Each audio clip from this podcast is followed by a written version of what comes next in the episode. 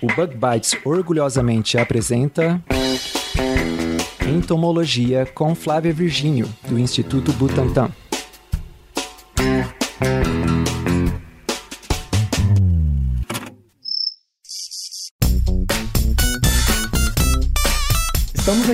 Mais um episódio do Bug Bites Podcast, falando diretamente da Toca do Besouro Studios. Nosso papo de hoje vai ser muito bacana, mas antes eu quero agradecer em nome de toda a equipe do Bug Bites aos nossos padrinhos e madrinhas que apoiam o nosso trabalho. Os padrinhos, eles contribuem mensalmente com um valor bem pequeno e ajudam o nosso projeto de divulgação científica, contribuindo para melhorar a qualidade do podcast e possibilitando a contratação de um editor e melhora da nossa qualidade de áudio, por exemplo. Como benefício, os padrinhos possuem um grupo exclusivo no WhatsApp, onde rola uma interação com a equipe do Bug Bites. E eles ficam sabendo sobre o tema episódio com antecedência, podem dar sugestões e receber notícias que são lidas pela nossa equipe. Para você que quer apoiar nosso projeto, veja os links na descrição do episódio. E você que não pode contribuir financeiramente, você ainda pode ajudar muito a gente compartilhando e nos seguindo nas nossas redes sociais, arroba Podcast. E compartilhando e recomendando com seus amigos e familiares. Isso já ajuda muito mesmo. Bom, então dito isso, muito obrigado a todos vocês e vamos lá para o episódio de hoje, em mais uma parceria com a Flávia Virgínio, da Escola Superior do Instituto Butantan.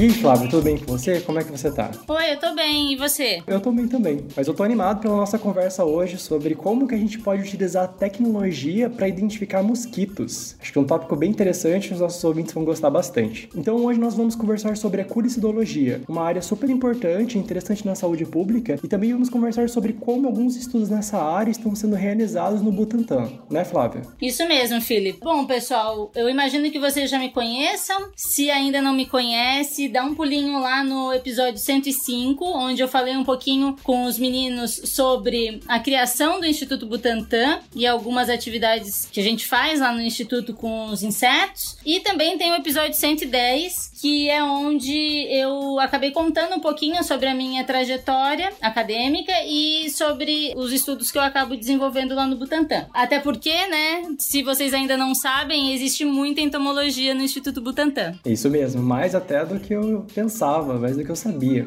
Bom, mas hoje não estamos só eu e o Felipe, a gente tem um convidado especial, que é o Lincoln Suesdeck. Ele foi meu orientador durante o doutorado. Ele é doutor em biologia e genética pelo Instituto de Biociências da USP. Na verdade, o currículo dele é enorme, mas a gente não vai ficar lendo látis aqui, não. Aí depois, qualquer coisa, se alguém tiver curiosidade mais, né, e querer conhecer um pouquinho mais do Lincoln, também pode procurar pelo nome dele no látis. Então seja muito bem-vindo, Lincoln, ao Bug Bites. Ah, legal. Oi, Felipe. Oi, Flávia. Obrigado pelo convite, tá? É um prazer estar aqui com vocês nesse canal que eu já sigo, já acho bem legal. E vamos lá. Massa. Então conta pra gente, Lincoln, um pouquinho sobre a tua linha de pesquisa. Ah, tá certo. Bom, minha linha de pesquisa, eu faço o seguinte, eu estudo mosquitos, tá? Mosquitos e as doenças que eles transmitem. Na verdade, os patógenos, né? Os parasitas, os vírus, protozoários que eles podem transmitir. E isso tudo é um assunto muito sério, né? No mundo, mas apesar de ser muito sério, é um assunto sobre o qual a gente sabe muito pouco ainda. A ciência ainda sabe muito pouco sobre os mosquitos e essas doenças. Por isso que eu estou estudando para tentar contribuir com esse campo. É, é, realmente, não são, não são poucas doenças que, eles, que esses mosquitos podem transmitir, né? São, são várias. Inclusive, nós tivemos surtos de doenças consideradas, assim, é, mais ou menos novas, né? Novos surtos. Por exemplo, no caso da, da Zika, que aconteceu alguns anos atrás. Então, é super importante estar sempre estudando esses bichos e compreendendo a biologia deles e até quais são as espécies que ocorrem em algum lugar, a epidemiologia de uma doença. Então, realmente é uma área bastante interessante e que, felizmente, você tá, tá, tá estudando isso lá no Instituto Butantan. Bom, Flávio, você também trabalha na área da, entomologia médica, né? Eu queria que você contasse pra gente, antes da gente saber um pouco mais sobre o trabalho do Lincoln, como que vocês se conheceram. Bom, como eu falei no outro episódio, eu desenvolvi o doutorado ali no Instituto Butantan, eu era aluna da USP, né? Enquanto eu desenvolvia o, o doutorado. E lá no Instituto Butantan, então, tinha o meu orientador, o Lincoln, que era funcionário já da, da instituição. Então eu conheci ele por conta, né, que eu fiquei buscando e-mails e procurando pessoas para ser meu orientador e hum, acabei encontrando ele dentre os pesquisadores da instituição. Eu até costumo chamar ele de que ele é meu pai científico, mas ele não curte muito esse apelido. Mas eu falo que ele foi o meu pai científico, enquanto a Josi, a Josiane Somariva Profiro, foi a minha mãe científica durante a graduação. Então, ela me ensinou muita coisa sobre ciência durante né, a minha iniciação científica, então eu chamo ela de minha mãe científica. E o Lincoln me ajudou muito durante meu doutorado, inclusive desde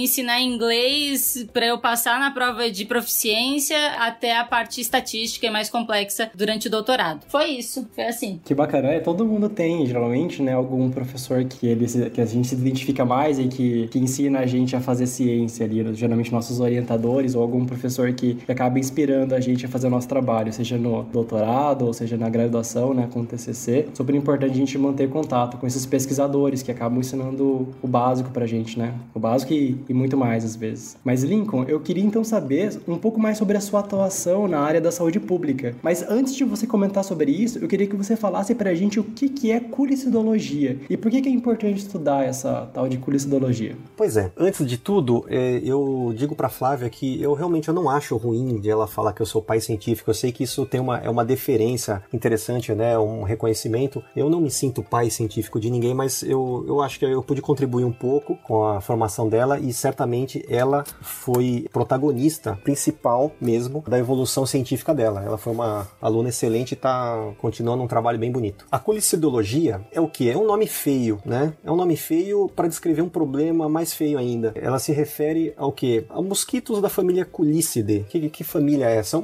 É um, grupo de insetos, né? São mosquitos, tem mais de 4 mil espécies. Algumas delas são até bonitas visualmente e tal, mas tem muitas delas que têm capacidade vetorial, elas têm capacidade e competência para transmitir parasitas. Por exemplo, uh, a gente tem o mosquito Aedes aegypti, que é capaz de transmitir vírus diversos, né? Vírus da dengue, vírus da febre amarela, vírus da zika, como o Philip falou agora há pouco, que é mais, foi mais recentemente conhecido aí da, da população.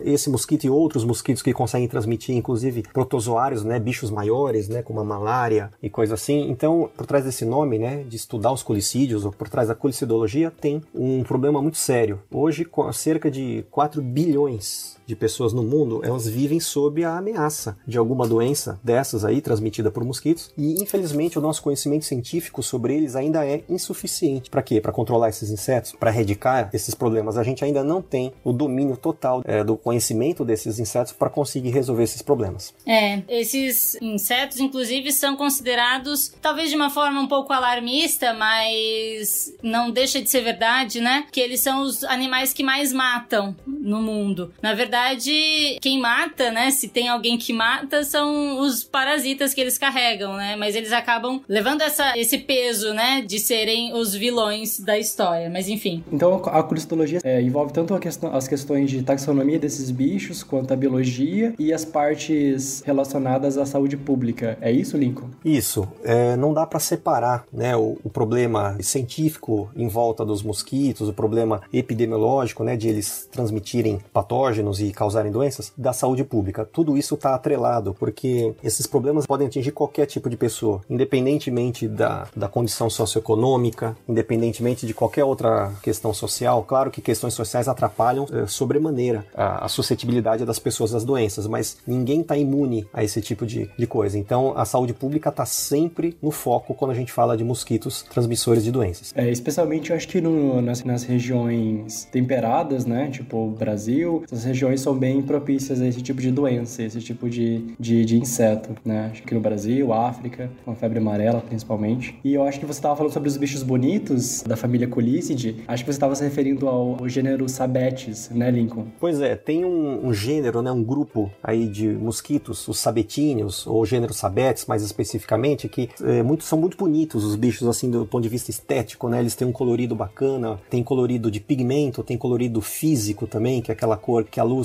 produz quando sofre refração em alguns, algumas estruturas do bicho, nas asas, inclusive, que a gente pode até comentar depois das asas aqui. Então, eles têm uma beleza, né? Aquela beleza da natureza, mas a beleza da natureza também esconde alguns problemas, alguns, algumas ameaças, mas isso é natureza. A ameaça maior que a gente vê hoje é quando a natureza ela é impactada, quando ela é alterada pelo ser humano. Boa parte dessas doenças que a gente tem hoje são decorrências do que? De mosquitos que tiveram seu ambiente modificado pelo ser humano e tiveram uma, é, um avanço desproporcional das suas populações. Tá? Então, as doenças, sim, existem desde, a, desde que a natureza existe, mas elas certamente elas são muito agravadas pela atuação do ser humano em cima do desequilíbrio, tá? desequilíbrio faunístico, desequilíbrio ambiental, socioeconômico, como a gente já falou, e coisas do tipo. Uhum. E quais são as espécies que você estuda dentro da, da família Colícide? A gente já estudou várias espécies, não tem assim uma, não existe uma preferência clara. Evidente que algumas espécies têm mais importância epidemiológica, como Aedes aegypti, que é um mosquito que é cosmopolita, né? Ele domina muitas regiões por onde passa, consegue se adaptar muito fácil a praticamente qualquer ambiente, está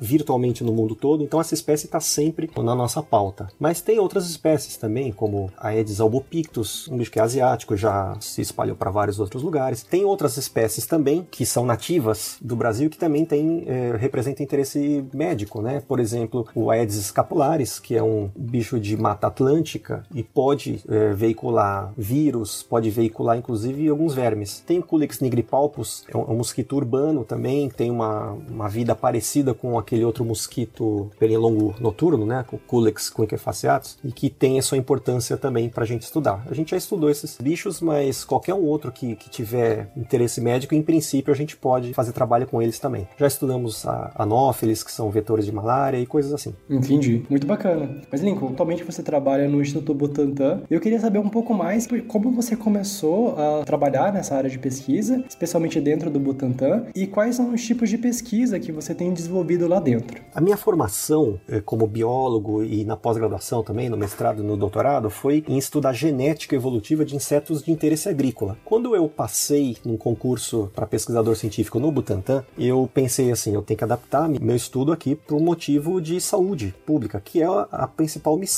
do Instituto Butantan, né? E na época também, o Butantan já tinha algum esboço de, de interesse em desenvolver vacina contra a dengue, então eu pensei assim, a melhor adaptação que eu poderia fazer da minha expertise com insetos é estudar insetos de interesse médico. Foi aí que eu usei todo o conhecimento que eu tinha acumulado para insetos agrícolas, eu transportei para insetos de interesse médico, no caso os mosquitos. Com o que, que eu trabalhei? Basicamente com algumas coisas que eu já tinha feito antes com insetos agrícolas, que é estudo genético, microevolutivo, é aquela evolução rápida que os insetos sofrem, genética populacional, a simbiose também, que é como o mosquito se associa a outros seres vivos, como os próprios vírus e protozoários que ele carrega, ou a simbiose também com bactérias que vivem dentro do mosquito e podem até ajudar a gente a entender melhor como é a biologia do mosquito, bactérias que modificam a biologia do mosquito, a gente poderia usar para controle biológico, e algumas coisas eu desenvolvi já no Butantan mesmo, que são coisas que eu aprendi enquanto estava trabalhando já no Butantan e, e hoje já são linhas de pesquisa bem estabelecidas no nosso grupo, que uma delas é a epidemiologia, como é a dinâmica dessas doenças transmitidas por mosquito e a gente entende através de modelos matemáticos, modelos estatísticos, e também outra coisa que eu desenvolvi no Butantan foi a educação científica. Então a gente busca divulgar para o público geral boa parte das nossas descobertas científicas. A gente não só faz publicações científicas para a comunidade acadêmica, mas faz também divulgação das descobertas para o grande público, porque o grande público precisa saber o que a gente está fazendo, a importância disso, e a gente tem que manter esse pessoal informado. Bom, Lincoln, pegando o gancho então do que tu falou, é legal essa, essa ideia de deixar bem claro pro ouvinte, né, que a gente às vezes começa numa área, até eu imagino que grande parte das pessoas que ouvem o Bug Bites tem um interesse por entomologia agrícola, porque é algo que os meninos trabalham bastante, né, no podcast, mas é, é bacana saber isso, assim, que a gente pode mudar de área, né, não, a gente não é obrigado a,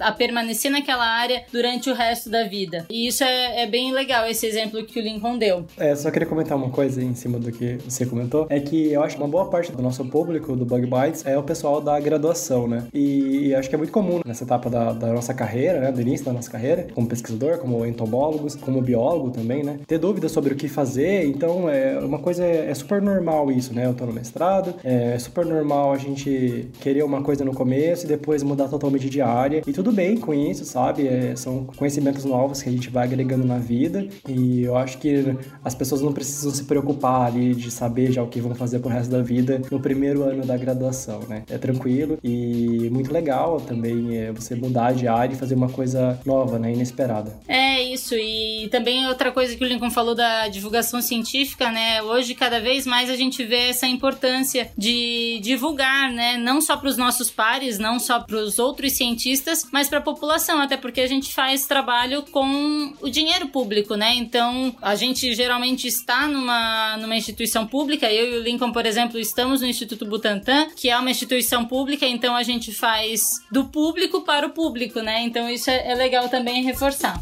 essa nossa preocupação.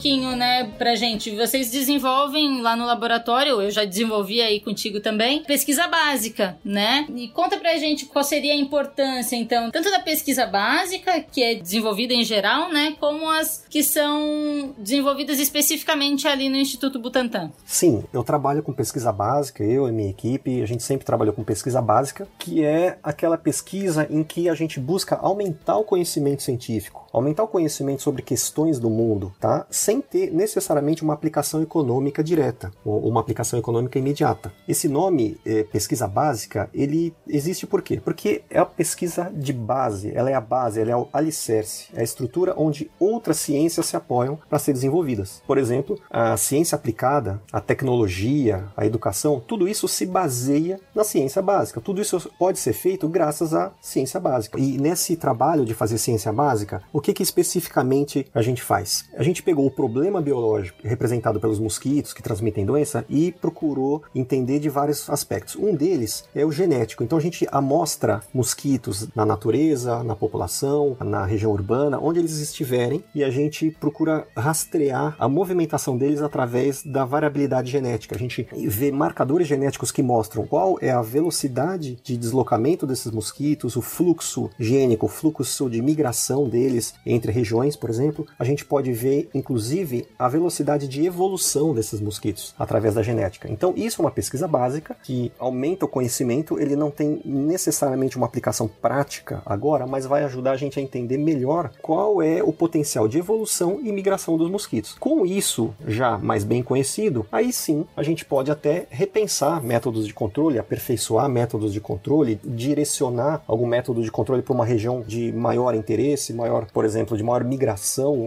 ou evolução mais rápida de mosquitos. Isso é um, é um exemplo. Um outro exemplo de como a gente uh, aplica a ciência básica nos estudos é o estudo epidemiológico. Então a gente uh, obtém informações das doenças causadas pelos mosquitos. Muitas dessas doenças têm notificação em bancos de dados médicos no Brasil. A gente obtém esses dados, são dados aos quais a gente tem acesso, muitas vezes são dados públicos, e a gente busca entender qual é a dinâmica de ocorrência dessas doenças, em que regiões elas acontecem, com que velocidade. Essas regiões estão associadas a maior ou menor propensão de terem alguma espécie ou outra de mosquito, ou essas regiões estão associadas a algumas particularidades socioeconômicas, ou ambientais, ou geográficas. Então a gente tenta associar todas essas informações para ver se entende melhor quais são os lugares mais propensos a ter desenvolvimento de doenças e quais são os lugares então mais relevantes ou mais prioritários para a gente direcionar políticas públicas que visem a melhoria da saúde. Tem um outro tipo de estudo que a gente faz também, que é o estudo de simbiose, que é a associação de seres vivos. Então, que seres vivos estão associados aos mosquitos? A gente já sabe que tem os vírus, os protozoários e os vermes que podem estar associados aos mosquitos. Os mosquitos transmitem esses seres que muitas vezes causam doenças nas pessoas, tá? Então, a gente estuda como eles se associam, por exemplo, é, através de estudo de competência vetorial ou se esses parasitas, esses patógenos, esses simbiontes causam alguma alteração biológica ou reprodutiva ou comportamental nos mosquitos. Isso é interessante para a gente saber se dá para a gente usar isso para controlar, entender melhor o problema. Tem um outro tipo de simbionte também que são as bactérias Wolbachia, são bactérias que vivem dentro dos ovários dos mosquitos, das mosquitas fêmeas, né? E essas bactérias elas naturalmente ocorrem, né? Elas alteram a reprodução dos mosquitos. Isso tem sido proposto como um, um método de controle biológico, né? É, cientistas conseguiram modificar um pouco essas bactérias que já vivem dentro do mosquito. Elas, com isso elas, eles podem fazer com que os mosquitos sejam direcionados para uma situação, que eles possam ser controlados ou que eles tenham menor suscetibilidade a patógenos. Isso ainda, boa parte disso é experimental. Tem já alguns produtos comerciais nisso, mas ainda tem muito estudo para se fazer e a ciência básica está dando subsídio para tudo isso. Muito legal, Lincoln. Inclusive,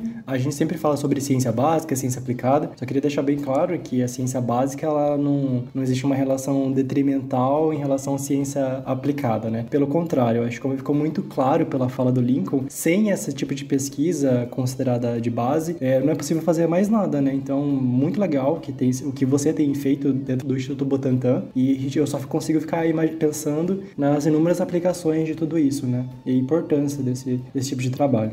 E falando em, em pesquisa básica, é, nós já comentamos em alguns episódios, nos episódios anteriores, é, é, com a Flávia, sobre o trabalho dela com uma ferramenta chamada morfometria geométrica. E isso tem tudo a ver com a Flávia e com o Lincoln, porque foi assim que, é, que a Flávia começou a trabalhar com essa ferramenta, né? Então eu queria que a Flávia explicasse pra gente o que, que é a morfometria geométrica e como funciona e pode ser utilizada essa ferramenta dentro da pesquisa de base. Bom, essa técnica basicamente é uma mistura é, entre geometria, né, a matemática que a gente aprende na escola e a biologia. Essa técnica eu aprendi enquanto eu estava no doutorado lá no laboratório do Lincoln e uso até hoje na minha linha de pesquisa também. E aí, basicamente, bom, a asa em si, a asa dos mosquitos, a gente fala que é como se, se fosse a nossa digital, né? A, a digital humana. Ela é muito específica, ela é mais do que isso, ela é espécie específica. Então, isso, a grosso modo, a gente consegue, então, como elas têm essas exclusividades, então cada espécie espécie, cada grupo tem uma particularidade nessas asas, a gente consegue perceber alguns padrões que a olho nu, se a gente fosse só comparar, né, a, a asa do mosquito Aedes aegypti e do Culex nigripalpus, por exemplo. Se a gente fosse comparar, talvez a gente não visse nenhuma diferença, mas quando a gente faz a morfometria geométrica, a gente consegue então medir, calcular e ter uma ideia geral desses padrões que mostram essas diferenças entre os mosquitos da espécie Aedes aegypti e da espécie Culex nigripalpus, por exemplo. Quer falar um pouquinho, Lincoln, pra gente como funciona essa técnica explicar um pouquinho melhor? Bom, sim. Como a Flávia já explicou, as asas dos mosquitos, elas têm propriedades específicas e elas são específicas de cada espécie e às vezes de cada indivíduo, muito parecido com o que é a nossa impressão digital. Cada pessoa tem uma e não se confunde uma com a outra. Então, por causa desta característica, a gente conseguiu, quando a gente percebeu isso, a gente conseguiu usar isso para entender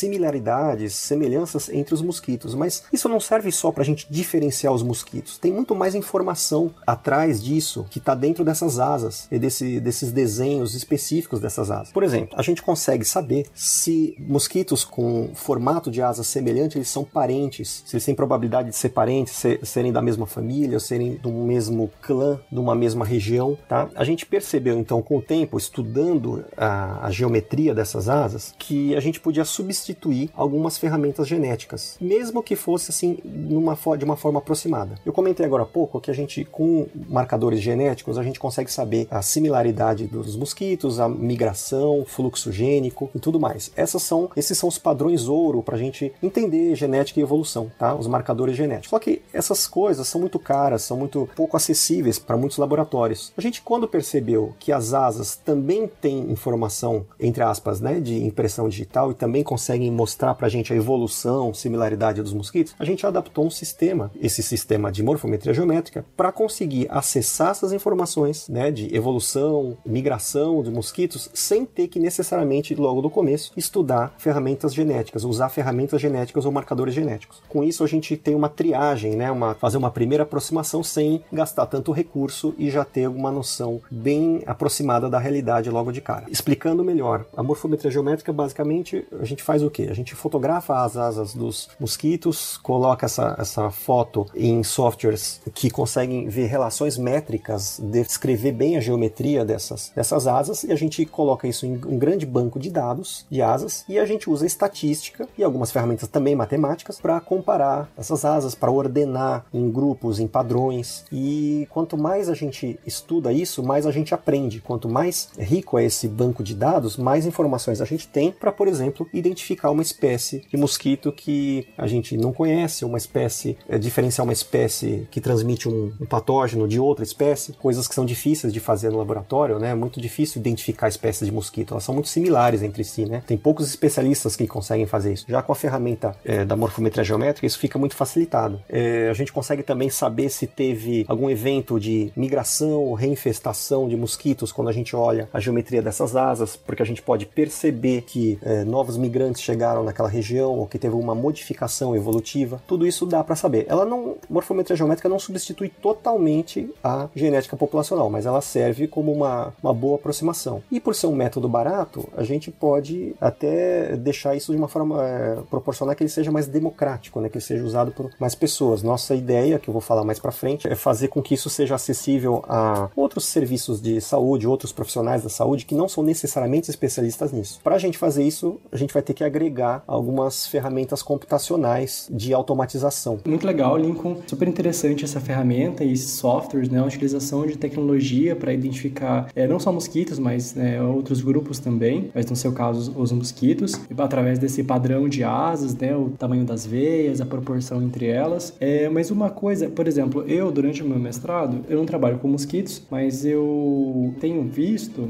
e uma coisa que todo entomólogo vai, acho que vai observar, é que uma coisa que acontece é que existe uma grande variação é, nas veias das asas de insetos de uma mesma espécie. E aí eu queria saber se esses softwares eles não podem se confundir é, identificando uma espécie como outra espécie, é, justamente por essa diferença, por essa variação morfológica que, que é natural nesses bichos. Sim, é uma pergunta muito importante, muito interessante e a gente sempre tem que estar preocupado com isso quando faz sistemas de classificação, sejam sistemas manuais ou sistemas automáticos.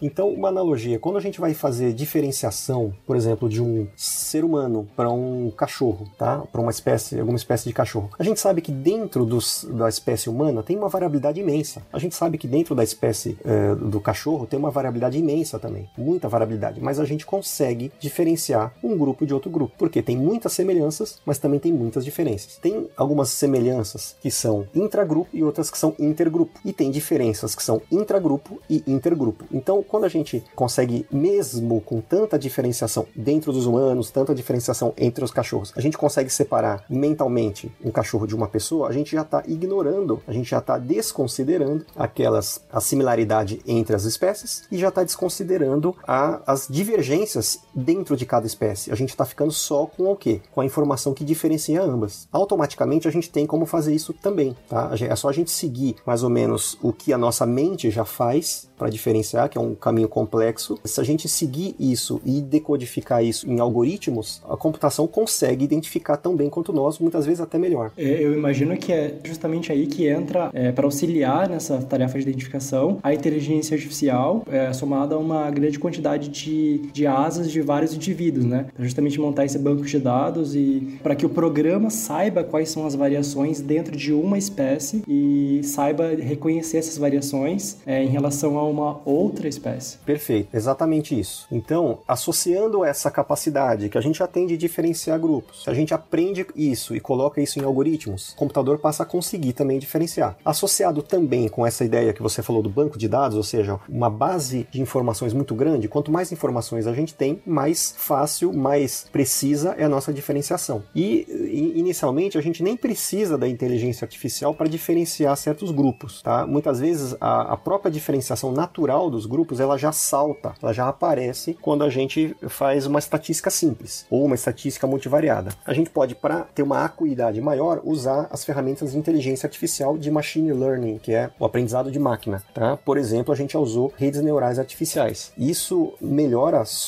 sobremaneira a nossa capacidade de classificação. E a gente, claro, tem que ter um bom banco de dados. A gente já tem um banco de dados chamado Wingbank, que ele está com mais ou menos 14 mil imagens de asas. Então, isso já é uma boa base para a gente fazer identificações e também para os nossos aparatos de inteligência artificial trabalhar sobre. Pegando um gancho também né, nisso que o Lincoln falou, é muito bacana a gente refletir que sozinho também a gente não consegue fazer tudo, né? Quando a gente começa a falar de machine learning, learning, de inteligência artificial, a gente como biólogo não fomos treinados, não fomos ensinados a fazer esse tipo de estudo, né? Quem é craque nisso é o pessoal da informática informática, da bioinformática. E aí, quando eu falo bioinformática, é legal também a, a galera que tá ouvindo a gente abrir a mente para isso, porque quando a gente faz a graduação num, numa área específica, não significa que a gente não possa caminhar por outras áreas, né? A gente sempre fazendo colaborações, trabalhando com outras, outros especialistas, é, deixa o nosso estudo muito mais rico, né? Quando a gente junta forças. Então, para esses trabalhos de rede neural que foi feito já lá no laboratório do Lincoln, é, tanto para o banco de dados que foi o Wingbank, que foi que a gente, o Lincoln teve essa ideia lá no começo, quando tinha um projeto universal, e eu acabei entrando no doutorado e a gente acabou desenvolvendo o Wingbank, mas eu mesmo, eu e o Lincoln sozinhos, a gente não conseguiu fazer tudo. Nós tivemos a ajuda de pessoas da área da informática, da área da matemática. Então, isso é muito legal de, de enfatizar, né? Eu acho que a gente já podia, inclusive, fazer um merchan, né, Lincoln, do, do Wingbank, que eu espero que a gente consiga divulgar e lançar ele logo, porque vou contar um segredo aqui, que já faz dois anos que eu terminei o doutorado e a gente ainda não publicou, mas faço minha meia-culpa, tô me entregando aqui. Mas então vamos fazer um, né, um merchan do, do Wingbank, vamos falar um pouquinho mais. Tu já falou um pouquinho, né, Lincoln, que já tem 14 mil imagens, mais ou menos, e o que mais? Pois é, o Wingbank, eu não, não expliquei a origem do nome, mas como em tradução livre, né, é o banco de asas. Isso foi uma analogia com outro banco de dados biológicos gigantesco que a gente tem, que existe no NCBI americano, que é o GeneBank. É um banco de dados genético aquele lá, né, o, o GeneBank. Então a gente pensou assim, vamos fazer um, um banco de dados de asas. Aí a gente batizou de Wingbank. Hoje já, como eu comentei, tem 14 mil asas. Boa parte dessas asas foram trabalhadas, inclusive, e aportadas ali pela Flávia. Ela trabalhou bastante na, na estruturação desse Wingbank, é, porque um banco de dados não é só um depósito de informações, né? Não é só isso. Ele é estruturado, ele é relacional, ele tem informações é, relacionadas, totalmente interconectadas, porque a gente, para cada asa, cada asa tem uma história, cada asa tem um mosquito, um indivíduo, uma região em que ele foi coletado, uma doença eventualmente que aquele bicho transmite, né? Uma história de um coletor que foi lá no campo e fez observações e informações geográficas, informações ambientais, todas essas coisas, e inclusive às vezes informações genéticas que a gente tem de muitos desses bichos, todas essas informações estão é, associadas a essas asas no InBank. Não é só um banco de dados de asas, não é só um depósito. Essa estrutura, a base dela foi é, relacionada pela Flávia e hoje tem outras pessoas trabalhando nisso e eu digo que a gente só ainda não realmente não finalizou a publicação disso porque é um trabalho muito complexo, mas a coisa tá, tá indo bem eu acho que a gente está em, em, vias de finalizar, lançar a primeira fase do, do InBank, que quando concluído, ele já é virtualmente o maior banco de dados de asas de mosquitos que tem no mundo. Só complementando o que o Lincoln falou, quando ele mencionou um pouquinho lá atrás, né, sobre ter uma ferramenta em que seja possível que outras pessoas elas possam utilizar, seja um pesquisador ou alguém lá da vigilância epidemiológica, é justamente disponibilizar esse banco de dados tanto para fazer novos estudos, né? Então imagina com um banco de dados com 14 mil imagens, já dá para fazer, né, treinar algum algoritmo específico, porque a gente tem muito Aedes aegypti, por exemplo, temos muito, muitos exemplares de um grupo específico ou de outro, e também um sonho assim que ainda está em construção é que um dia a gente consiga fazer um software que de fato vai identificar o mosquito. Então, sei lá, uma pessoa tá lá na casa dela e não sabe que bicho é aquele, se é o mosquito da dengue ou se não é. Ela, teoricamente, a gente conseguiria fazer um aparato com que ela conseguisse bater foto dessa asa e então ela jogasse essa imagem nesse software que correria e fa faria então uma varredura nesse banco de dados que já existe e como no GenBank, essa outra ferramenta que existe que o Lincoln já comentou, ele volte para o usuário o seguinte: olha, essa asa com esse padrão que ela tem, tudo indica que é uma asa de Aedes aegypti. E aí, junto com essa informação, já trazer algumas outras informações. Ó, oh, cuidado, esse mosquito ele transmite a vírus da dengue, da zika, alguma coisa assim que a gente consiga então popularizar essa informação e que né, transformar em ciência cidadã também, que a pessoa ela consiga contribuir inclusive com a pesquisa, mesmo sendo leiga, né? Então, o Wingbank, ele é um site ou ele é um programa que as pessoas podem ter acesso? É um site que o banco banco de dados ele tá é, essa parte de, de informática eu não sei explicar muito bem, mas o banco de dados ele tá inserido nesse site, basicamente é isso. Então a pessoa entra no site que ainda não está disponível para uso externo, só está disponível para uso dos servidores lá do Butantan, só então no IP do Butantan que a gente consegue acessar, mas a pessoa entraria num link e lá ela botaria, por exemplo, Aedes aegypti, ela escreveria lá e voltaria para ela uma série de imagens das asas do Aedes aegypti, por exemplo. Basicamente é isso. Por isso que o Lincoln falou também ser relacional, porque quando a gente busca, vamos supor, eu posso fazer uma busca avançada lá também no site e lá vai ter assim, eu quero asas só asas direitas coletadas em São Paulo e de Aedes aegypti. Eu consigo combinar essas informações e fazer com que retorne só essas essas informações que eu filtrei. Então, em primeiro momento, é uma ferramenta mais voltada para os pesquisadores que vão poder ter essa correlação de dados morfológicos e esses dados, esses metadados, né, de coleta de localidade, mas também ele pode servir para a população para pesquisar por uma espécie e dar uma olhada para ver se a asa é, daquela espécie verificada pelo site é a espécie que a pessoa encontrou em casa, por exemplo. É isso? É, é que atualmente ele só está servindo mais para pesquisadores mesmo, para profissionais. Essa questão de disponibilizar para o público leigo é um sonho que está um pouquinho distante ainda, porque tem alguns outros passos que ainda precisam ser feitos. Mas é que eu acabo sonhando, a gente, né, acaba sonhando, é, só que eu sou mais atacada do que o Lincoln, assim, né? Eu quero já ver a coisa pronta lá na frente. Mas um dia, quem sabe, a gente consiga fazer então esse aparato e é, essa ferramenta para que a população consiga fazer isso. Hoje, o que dá para fazer é que o pesquisador vai lá, busca essas imagens e consegue baixar essas imagens, comparar essas imagens com outras imagens que ele já tenha. Então, basicamente é isso. Não sei se o Lincoln quer complementar alguma coisa. Sim. Então, o Wingbank, ele é um projeto complexo que ele tem basicamente três fases, tá? A gente está na fase 1. Essa fase 1 é o que? Ele está constituído, o Wingbank tem as 14 mil imagens de asas, já tem muitas informações associadas, já tem a estrutura dele, e hoje ele já está servindo como base para estudos científicos, tanto pelo nosso grupo como para grupos de colaboradores. Então já tem várias publicações científicas que estão saindo desse Wingbank, já estão usando como base as informações que estão lá. Isso é a fase 1. A fase 2, que ela está praticamente pronta, é a interface, é a criação de uma interface, que é um site, através do qual outros pesquisadores podem consultar esse Wingbank usando palavras-chave como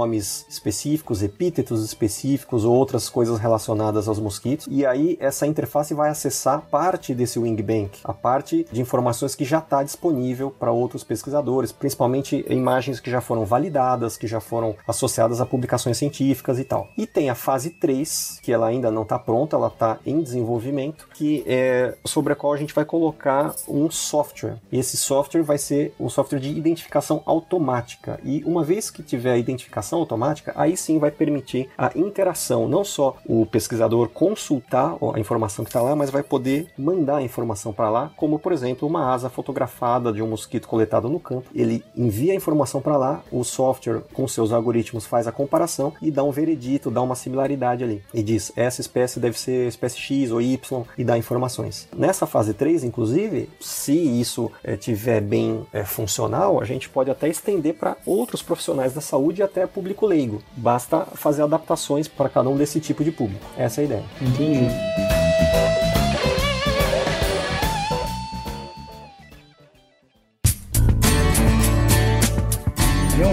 Legal a ideia é, sua, Lincoln e da Flávia. Uma ferramenta extremamente interessante, importante para os pesquisadores e, e para a população também. Então a gente já vai se encaminhando para o fim do episódio de hoje. Foi um papo muito legal, muito interessante. Eu aprendi bastante, nem sabia muito sobre esse assunto. Mas quem quiser saber um pouco mais, Lincoln, sobre o seu trabalho no Instituto Butantan e sobre o Wing Bank, como que as pessoas fazem para obter mais informações sobre esse projeto e saber sobre as datas de lançamento e para elas poderem utilizar? Informações sobre o do grupo de pesquisa, sobre as minhas linhas de pesquisa e do, e do meu grupo, né, sobre mosquitos, a gente tem várias publicações científicas, tem algumas publicações para divulgação científica em geral, tem algum material também divulgado na grande mídia. Quase tudo isso aqui está listado aqui no meu currículo Lattes, que está na descrição, no site do Instituto Butantan também. E mais especificamente sobre o Wing Bank, a gente está preparando um lançamento dele em que as principais informações vão estar tá lá. Então eu vou pedir só um pouquinho de paciência aí pro pessoal, um pouquinho de ansiedade que a gente vai lançar em breve essa informação e tudo isso aí vai ser muito legal. Adicionando, né, ao que o Lincoln falou, no ResearchGate, no site do ResearchGate, tem o projeto do Wingbank que dá para as pessoas seguirem também, né, Lincoln? Mas assim, de qualquer forma, a gente ainda não tem uma data específica para o lançamento, a gente espera que seja em breve e possivelmente todo mundo vai saber. A gente também divulga para os meninos do Bug Bites e eles botam lá no Instagram e todo mundo vai ficar sabendo, sem dúvida. Isso mesmo. Então, para quem quiser saber um pouco mais, o site do ResearchGate é bem legal, que dá para acompanhar os updates do, do projeto. Bom, então foi isso, ouvintes. Eu queria agradecer ao Lincoln e à Flávia por mais essa parceria, essa contribuição e esse papo de hoje. Então,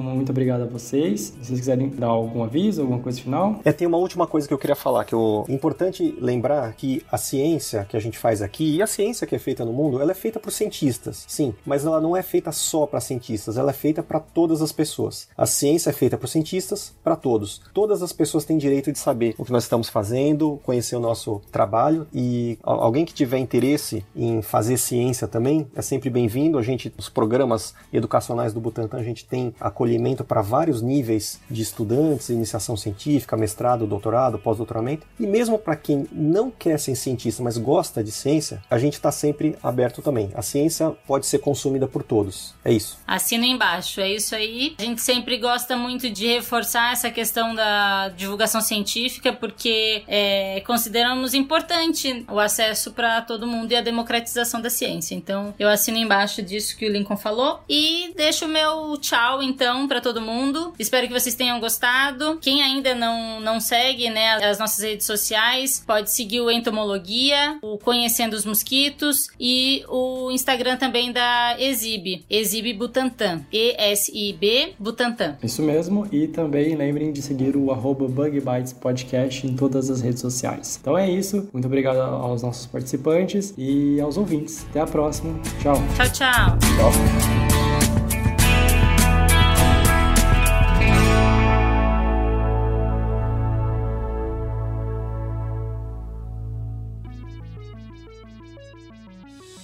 O Bug Bites é um projeto de divulgação científica relacionado aos insetos e à entomologia. Nosso conteúdo é produzido por especialistas da área e de acesso gratuito nas mais diferentes plataformas.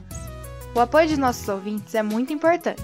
Se você gosta do nosso conteúdo, considere apoiar esse projeto. A partir de R$ reais mensais, você pode apoiar o Bug Bites na plataforma Padrim. O link está na descrição do episódio. Este podcast foi editado por Orelha, o Estagiário. Edições de podcasts e criação.